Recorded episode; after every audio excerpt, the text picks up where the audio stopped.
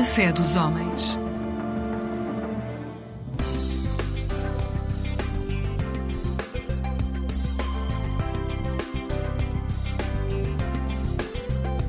Eclésia Igreja Católica.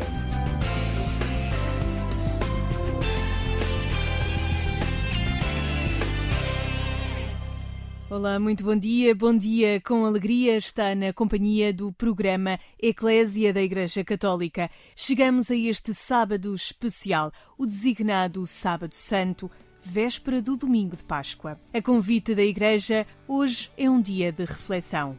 Iniciamos esta manhã com música. Trago-lhe os simples no tema Silêncio. Fique desse lado.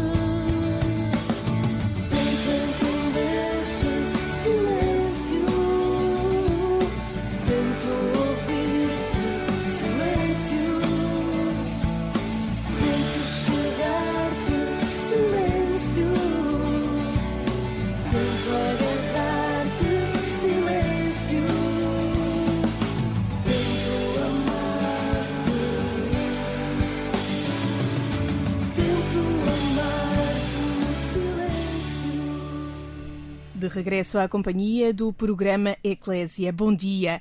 Acabávamos de ouvir o tema Silêncio dos Simples. Tenho hoje um convidado muito especial, sacerdote jesuíta, Padre António Santana. Bom dia. Obrigada por estar aqui conosco neste dia tão especial. Bom dia, muito obrigado pelo convite. É um prazer estar aqui neste dia de Sábado Santo. Padre António Santana é o diretor da Rede Mundial de Oração do Papa, em Portugal, antigamente conhecido por Apostolado de Oração. Convidei o Padre António para nos ajudar a fazer um bocadinho de caminho neste dia. Este Sábado Santo, Padre António, é o sábado conhecido pelo silêncio, por alguma solidão. Como é que podemos despertar neste dia, já que o nosso programa começa assim tão cedinho? Celebramos a adoração da cruz o momento da morte de Jesus. Eh, logo à noite, com a vigília, vamos cantar o Aleluia, Jesus ressuscitou. E este é sim um dia eh, a meio da ponte entre dois momentos. Entre Jesus que morre e que fisicamente nos deixa, e o momento em que aparece novamente transfigurado. E portanto é um dia de silêncio, de expectativa, mas ao mesmo tempo de interiorização e de, e de viver pronto, por dentro este mistério de um Deus de amor que nos salva de uma forma misteriosa. Gostava de começar também este, este dia recordando o ofício de leitura deste Sábado Santo, que nos traz um, um texto, uma homilia do século IV, e que começa exatamente por dizer: Um grande silêncio reina hoje sobre a terra, um grande silêncio e uma grande solidão.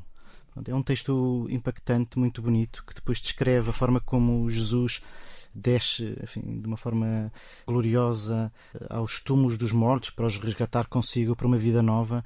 Mas penso até que o Sábado Santo nasce muito deste texto, deste anúncio de um, de um grande silêncio que reina sobre a terra, na expectativa eh, de alguma coisa que ainda não aconteceu, numa noite que espera a luz, mas que, que se caminha em esperança para esse momento que há de vir sempre na nossa vida. Que o Padre António veio preparado aqui deste ofício de leitura para este dia. Vim porque desde pequeno, que quando descobri este texto, não sei muito bem como, sempre me tocou e eu estudei patrística, é a minha especialidade de Ou teologia. Ou seja, para quem nos ouve, a patrística é o, o período a seguir ao, ao, à, redação dos Evangelhos, aquele, aqueles primeiros séculos enfim, do início do cristianismo, em que estes autores, que nós chamamos os padres da Igreja, escrevem e refletem hum, de uma forma uh, interior sobre o mistério da fé, no diálogo com o mundo que vão encontrando, onde o cristianismo vai nascendo, que é o Império Romano, seja no Oriente de cultura mais helenística, seja no, no, no Ocidente numa cultura mais latina.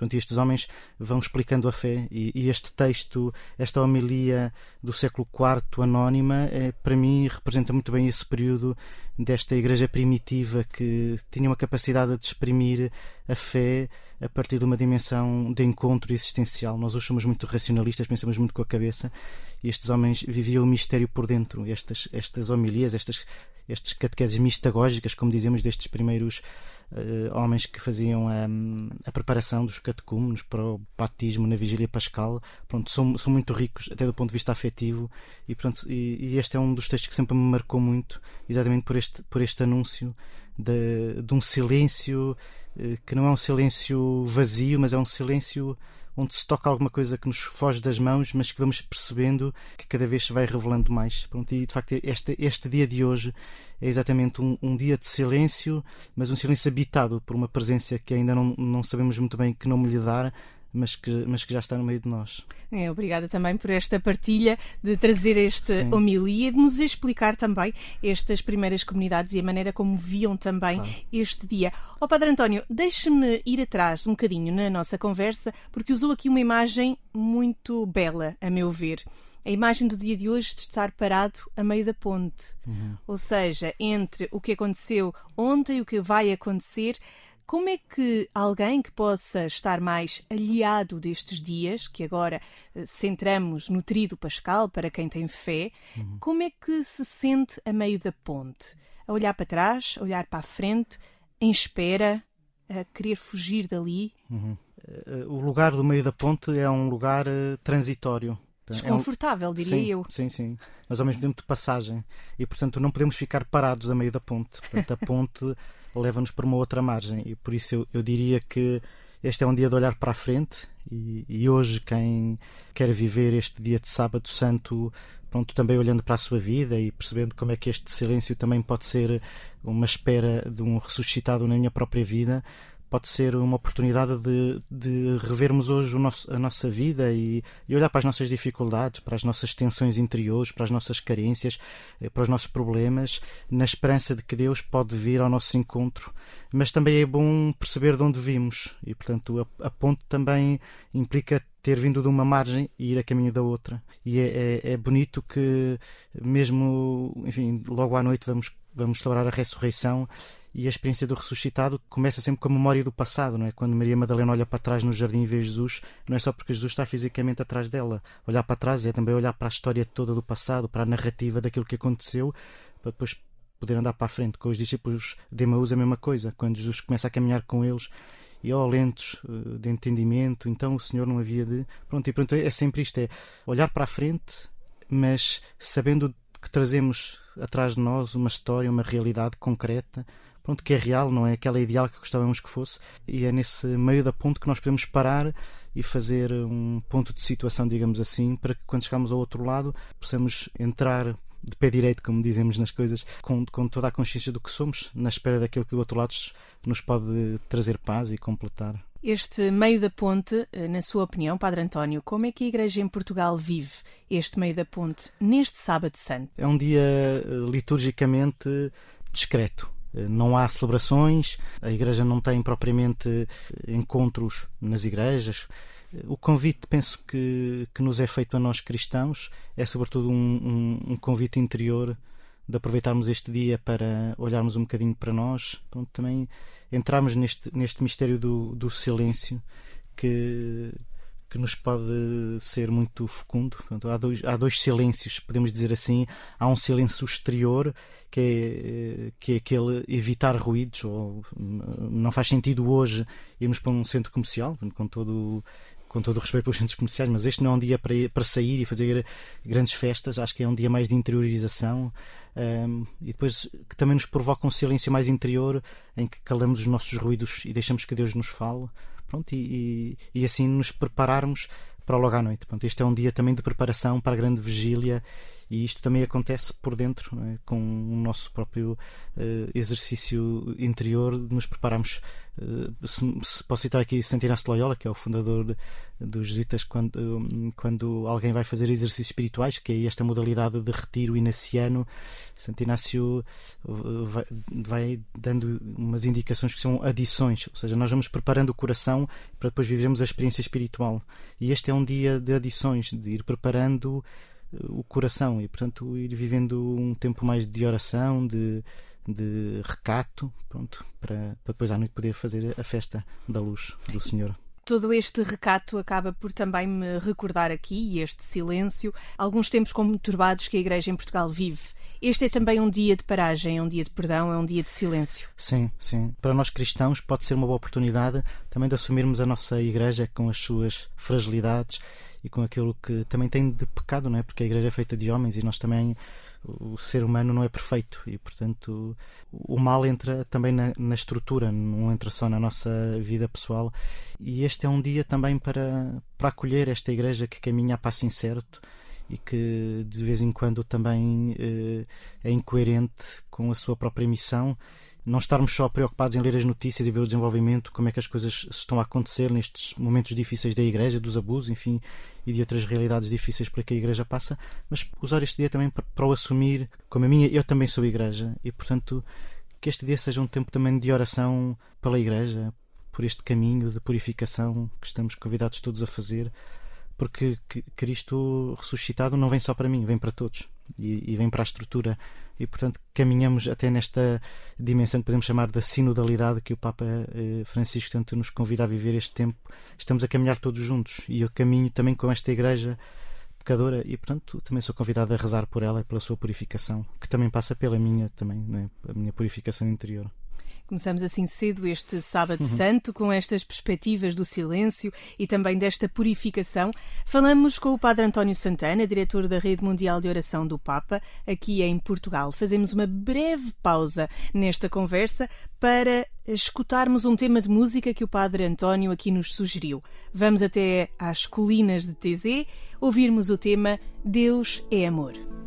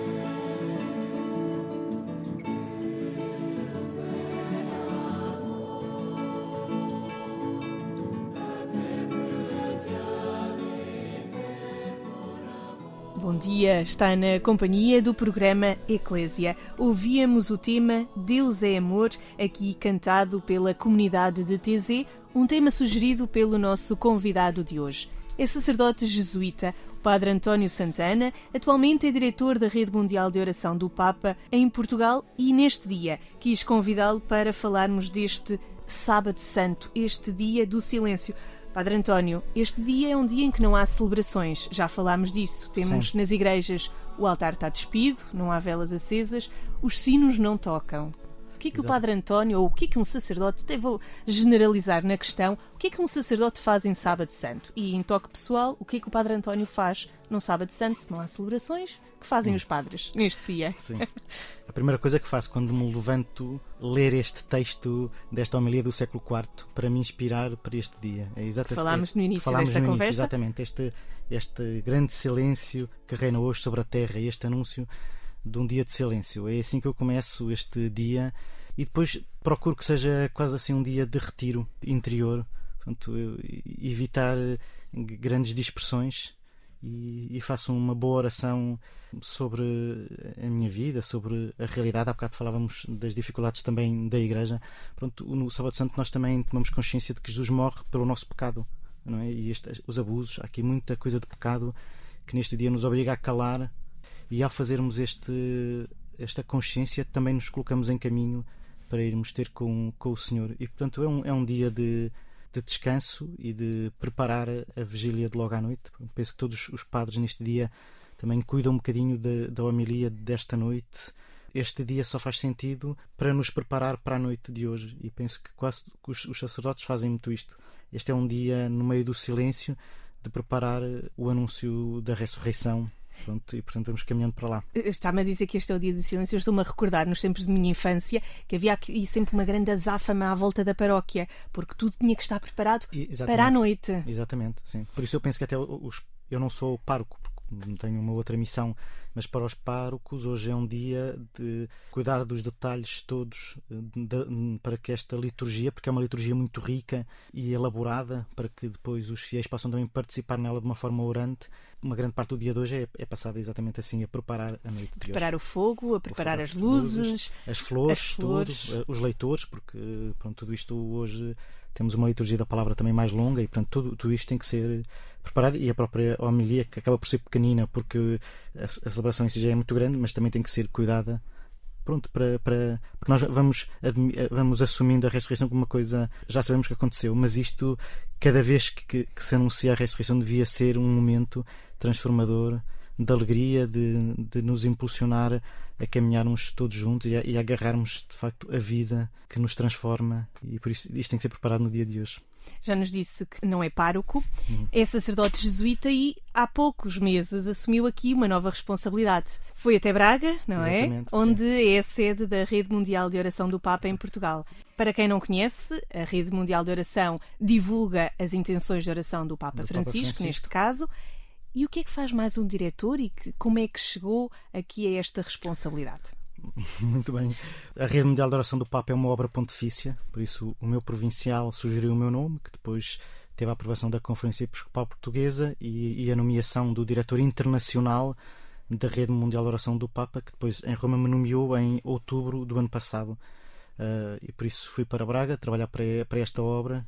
A grande missão do Apostolado da Oração mobilizar os cristãos pela oração para os desafios do mundo e, e da missão da Igreja que são expressas na intenção mensal de oração do Papa, que nós conhecemos como o vídeo do Papa. Mensalmente eh, o Papa eh, prepara um vídeo com a sua hum, intenção mensal e que vai sempre ao encontro de um desafio do mundo ou alguma questão concreta pela qual a Igreja tem o dever na sua missão de trabalhar e por isso a primeira missão da Rede da Oração do Papa é nós entrarmos no mundo através da sensibilidade da oração do Papa. É assim a grande missão. E é, hum, faço as traduções portuguesas do, do vídeo do Papa, portanto, também dou algumas aportações para o guião, portanto, tudo aquilo que vai preparando este vídeo. Depois, para além disso, a Rede Mundial da Oração do Papa tem uma aplicação internacional que é o Click to Pray. É uma aplicação que nos dá a possibilidade de rezarmos três vezes por dia e é também a voz de oração do Papa. Hoje em dia, esta Acredito que para este dia tenha aqui umas orações especiais. uma oração- umas orações especiais, exatamente. Quem não tiver pode descarregar para o telemóvel ou então também existe o site na, na, na internet e por isso pode, pode encontrar estas orações. E hoje também pode ser bonito porque as orações também vão acompanhar o dia de hoje. Além disso, o próprio Clique do Prei tem uma- um lugar onde podemos partilhar orações e, e- estamos o mundo inteiro a rezar eh, nesta rede mundial de oração do Papa para estas intenções que quem se associa a esta rede depois vai partilhando a nível da oração. Para além disso, o- a rede mundial de oração do Papa está muito ligada àquilo que falámos há bocado, que era o antigo apostolado da oração, que ainda hoje existe. Portanto, as, as paróquias têm os seus grupos, onde se faz a devoção das primeiras sextas-feiras, onde se reza pela intenção do Papa, onde se faz a adoração eucarística.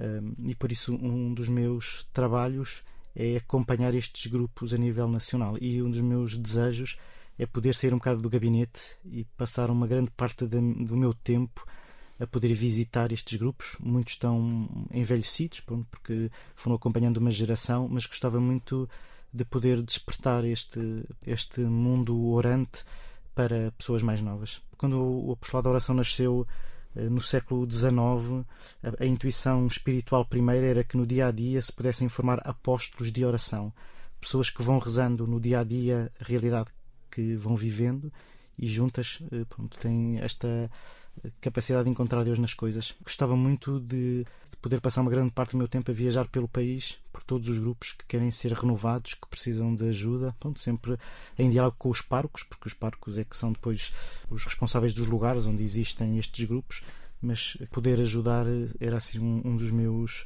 um dos, um dos meus desejos. Pronto, estou ainda a começar. Fica aqui o desafio o já, desafio, não é? Exatamente, sim, sim, sim. Depois de ser dito na rádio, tem que ser cumprido. Exatamente. Padre António. pois. Até porque o, o Papa Francisco, em junho de 2019, quando se cumpriram os 175 anos do Apostolado da Oração, em Roma, onde tiveram grupos do mundo inteiro, dizia que a oração é o coração da missão da Igreja. E acho isto muito bonito. E hoje, com a vida agitada que todos temos, o que vamos pondo de lado é a oração, porque não temos tempo de lá chegar e é pena. A oração devia ser mais prioritária, porque é de facto o coração também da nossa missão interior. E sinto que eu também tenho esta missão de ajudar as pessoas a rezar mais. E neste mês de abril, já que temos aqui o, o diretor da Rede Mundial de Oração, divulgue-nos lá qual é o tema porque todos devem rezar. Este mês de abril, a intenção do Papa é por uma cultura da não violência. E a intenção do Papa não é apenas individualmente nós não sermos violentos uns com os outros, implica que não se eh, use o recurso às armas para resolver conflitos. E por isso, nós hoje que vivemos esta guerra da Ucrânia, que está muito perto de nós, é uma intenção atual. E neste dia de Sábado Santo, em que fazemos também silêncio diante do, do mal do mundo, acho que é, também é um dia de, de pedirmos a paz. E esta intenção de uma cultura da não violência, que é uma, uma formulação pela negativa, pela positiva seria uma promoção da paz entre nós.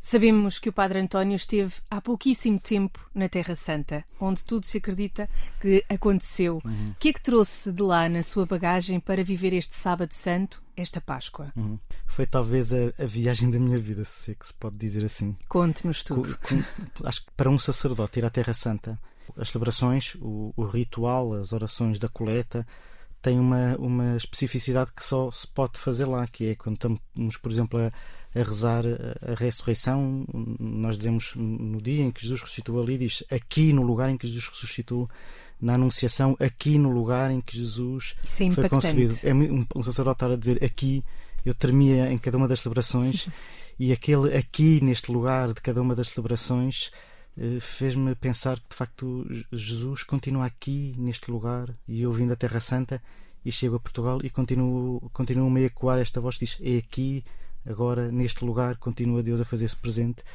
E neste, neste dia de Sábado Santo neste silêncio aqui também está Deus e Jesus ao nosso lado. E nós, nós queremos na oração que Deus nos fale. E Deus fala muitas vezes pelo silêncio não é? e portanto também poder dizer quando a vida é difícil e parece que não ouço nada, aqui neste silêncio Deus está ao pé de mim. E às vezes é o que acontece quando um amigo está a passar por um momento de dificuldade, não, não conseguimos dizer nada, estamos simplesmente ali ao lado dele. A presença já é confortante E portanto eu trago da Terra Santa este aqui, neste lugar, que é em qualquer lugar do mundo, Jesus está presente. Pronto, mas fui buscá-lo lá, ao lugar onde fisicamente Jesus nos viu olhos nos olhos. Imaginemos que Deus nos vê do céu, não é? Metaforicamente, não sabemos do que é, que é o céu, mas ali Jesus viu-nos olhos nos olhos, na horizontal, e portanto aquilo tocou-me muito. Pensar, foi aqui que Jesus viu a humanidade de frente. Pronto, e trago isso comigo. e disseste que esta vigília pascal e esta Páscoa vão ter outro sentido, vão, vão ter aqui outra marca. Completamente, sim, exatamente. Quando uh, inicialmente pensei fazer um programa de, de rádio uh, para um Sábado Santo sobre o silêncio, algo em mim tremeu, porque o silêncio é algo que é muito perigoso em rádio, que não pode acontecer em rádio, porque quem está a ouvir e se ouvir um silêncio acha que tudo está a acabar. Uhum. Conseguimos fazer um programa sobre o silêncio deste dia, Padre António, mas não muito podemos bem. Uhum. terminar esta conversa sem eu lhe perguntar outra coisa, sendo um sacerdote minhoto, como é que vai haver visita pascal. É algum desafio que tem em si? Uh, sim, eu vou fazer uma visita pascal, sim, em Ponte da Barca, sim, porque é onde vim ver os meus pais e todos os anos me ofereço para poder anunciar o ressuscitado nas casas das pessoas e depois umas que são mais pobres, outras que são mais. E este ano sem limitações? Sem nada, nada, nada. Assim, é uma experiência muito bonita poder entrar no espaço vital de cada um, que é a sua casa, não é? E poder anunciar o ressuscitado. É, é, todos os anos gosto sempre de participar nisto e, e, e é muito rico também. Eu, aí já não há silêncio, não é? Aí já há o anúncio e, e pronto. E, é, é, onde estarei amanhã, é em Ponta Barca, a fazer a visita pascal. Padre António Santana, muito obrigada por ter estado connosco durante este, este programa em que falamos de silêncio, em que falamos de transformação. Também falamos aqui deste vazio que é o dia de sábado, mas depois desta alegria que a Páscoa também nos traz, esta alegria transformadora. Muito obrigada. O prazer foi todo meu que atravessemos todos esta ponte para o outro lado onde Cristo ressuscitado está à nossa espera. Muito obrigada. Depois desta conversa, seguimos agora para a reflexão da liturgia deste domingo. Como habitual, contamos com a ajuda do Padre Manuel Barbosa, sacerdote deoniano. Vivemos hoje a mais importante celebração da nossa fé, a Páscoa da Ressurreição do Senhor. Celebramos e recebemos Cristo, Palavra e Pão, para alimentar as nossas fomes cotidianas. Páscoa é todos os dias mas este é o dia por excelência. Como escutamos a palavra de Deus neste dia? A primeira leitura apresenta uma das mais belas caracterizações de Jesus Cristo. Passou fazendo o bem. Uma passagem de bem pelo mundo que implica morte e ressurreição, doação total de si mesmo, exigindo aos discípulos que entrem nesta nova dinâmica e anunciem o mesmo caminho de bem a todas as pessoas e em todos os lugares. A segunda leitura convida os cristãos, revestidos de Cristo pelo batismo, a continuar a sua caminhada de vida nova até a transformação plena. Aspirar e afeiçoar-se às coisas do alto significa dar sentido ao que somos e fazemos, à luz da presença do Senhor que está vivo em nós. O Evangelho coloca-nos diante duas atitudes face à ressurreição. A do discípulo obstinado, que se recusa a aceitá-la porque, na sua lógica, o amor total e a doação da vida nunca podem ser geradores de vida nova, e a do discípulo ideal, que ama Jesus e que por isso entende o seu caminho e a sua proposta. A esse não escandaliza nem o espanta que da cruz tenha nascido a vida plena, a vida verdadeira. Somos discípulos de Jesus, tal como se revela na palavra, não a nossa maneira. Ser discípulo de Jesus Cristo ressuscitado implica ser testemunha da ressurreição. Nós não vimos o sepulcro vazio, mas fazemos todos os dias a experiência do Senhor ressuscitado, que anda conosco nos caminhos da história.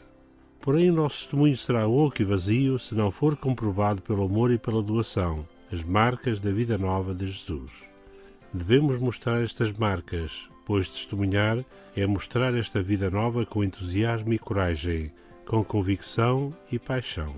Celebremos a Páscoa no coração da nossa fé, nas fontes do nosso batismo.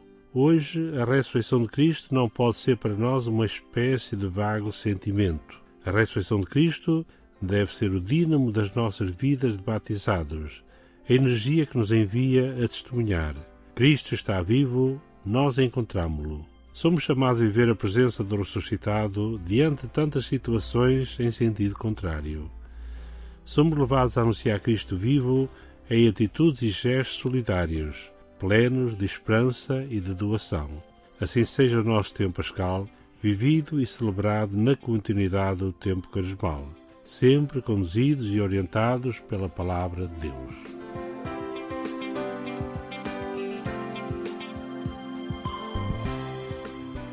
Estas e outras meditações podem ser consultadas no site dos Sacerdotes do Coração de Jesus, em dionianos.org ou na página da Conferência Episcopal Portuguesa.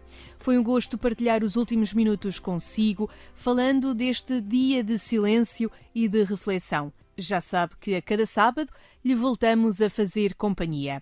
Aqui na Antena 1, o programa Eclésia volta este domingo, pelas seis da manhã. A qualquer hora estamos em agência.eclésia.pt, um portal de notícias que também por estes dias vai mostrando a atualidade religiosa nacional e internacional. Obrigada por ter ficado desse lado. Eu aqui me despeço e hoje, em dia especial, deste silêncio para a alegria renovadora da Páscoa. Consigo esteve a Sónia Neves. Tenha um bom dia com alegria.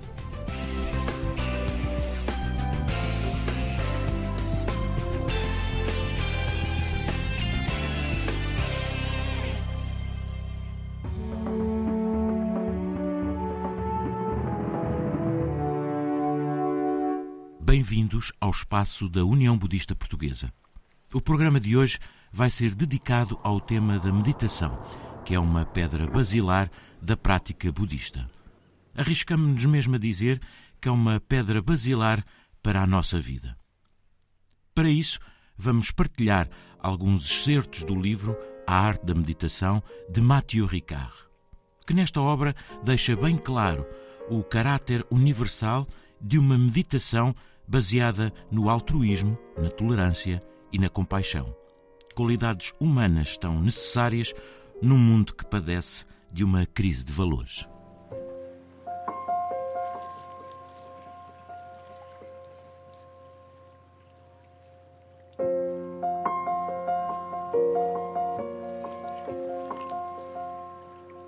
Dedicamos muitos esforços à melhoria das condições exteriores da nossa existência mas afinal é sempre o nosso espírito que vivencia o mundo e o traduz sob a forma de bem-estar ou de sofrimento.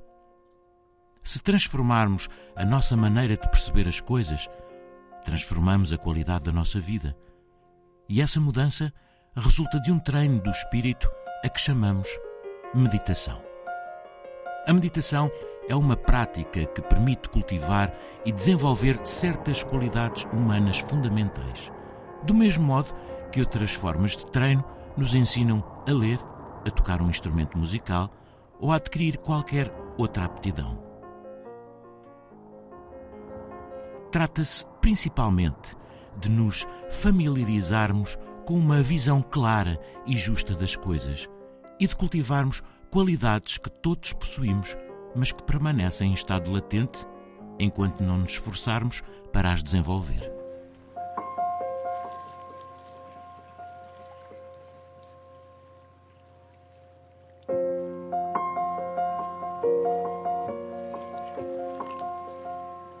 Para levar a tarefa da meditação a bom termo, precisamos de começar por acalmar o nosso espírito turbulento.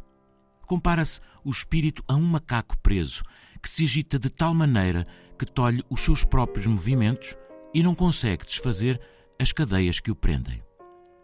Do turbilhão de pensamentos começam por surgir as emoções, depois os humores e o comportamento, e a longo prazo os hábitos e os traços de caráter.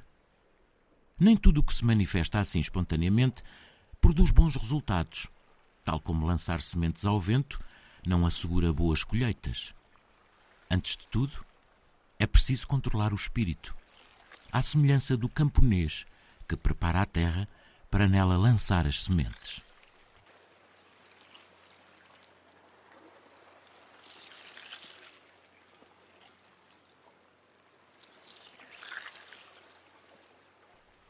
Sentemo-nos confortavelmente, se possível adotando a postura em sete pontos descrita no livro que estamos a ler, ou pelo menos tentando sentar-nos bem direitos numa posição física equilibrada.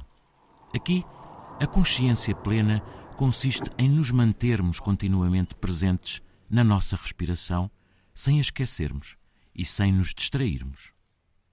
Respiremos calma e naturalmente. Concentremos a nossa atenção na respiração que vai e vem. Estejamos particularmente presentes na sensação criada pelo ar das nossas narinas, local onde a percepcionamos, com mais acuidade. Consoante o caso, será a entrada do nariz, ou um pouco mais no interior, ou ainda a parte mais alta nos seios nasais. Reparemos igualmente no momento em que a respiração se suspende entre a expiração e a inspiração seguinte. Depois, ao inspirar, concentremos novamente no ponto em que sentimos o ar passar. Reparemos igualmente no momento em que a respiração se detém um segundo entre essa inspiração e a expiração que se seguirá. Concentremos-nos de forma idêntica no ciclo seguinte e assim sucessivamente, respiração após respiração, sem qualquer tensão, mas também sem nos relaxarmos a ponto de cairmos no torpor. A consciência da respiração deve ser límpida e serena. Quando os pensamentos surgem, tentemos não os travar, o que nem sempre é possível, porque já estão presentes. Evitemos alimentá-los, deixando-os simplesmente atravessar o campo da nossa consciência como a ave que passa no céu, sem deixar vestígios.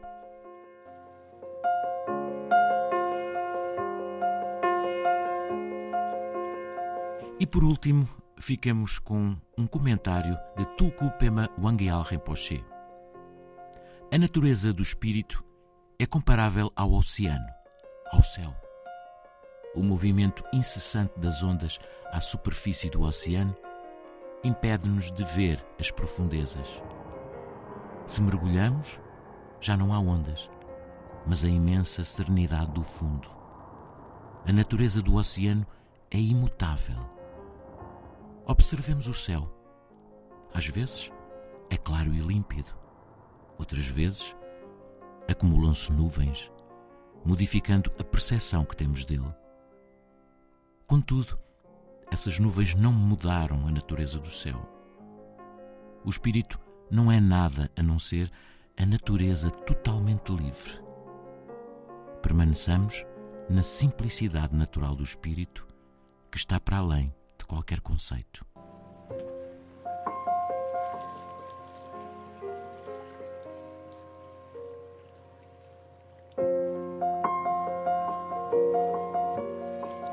Muito obrigado por terem estado desse lado e para mais informações sobre meditação e como praticá-la, contacte a União Budista Portuguesa. Até breve.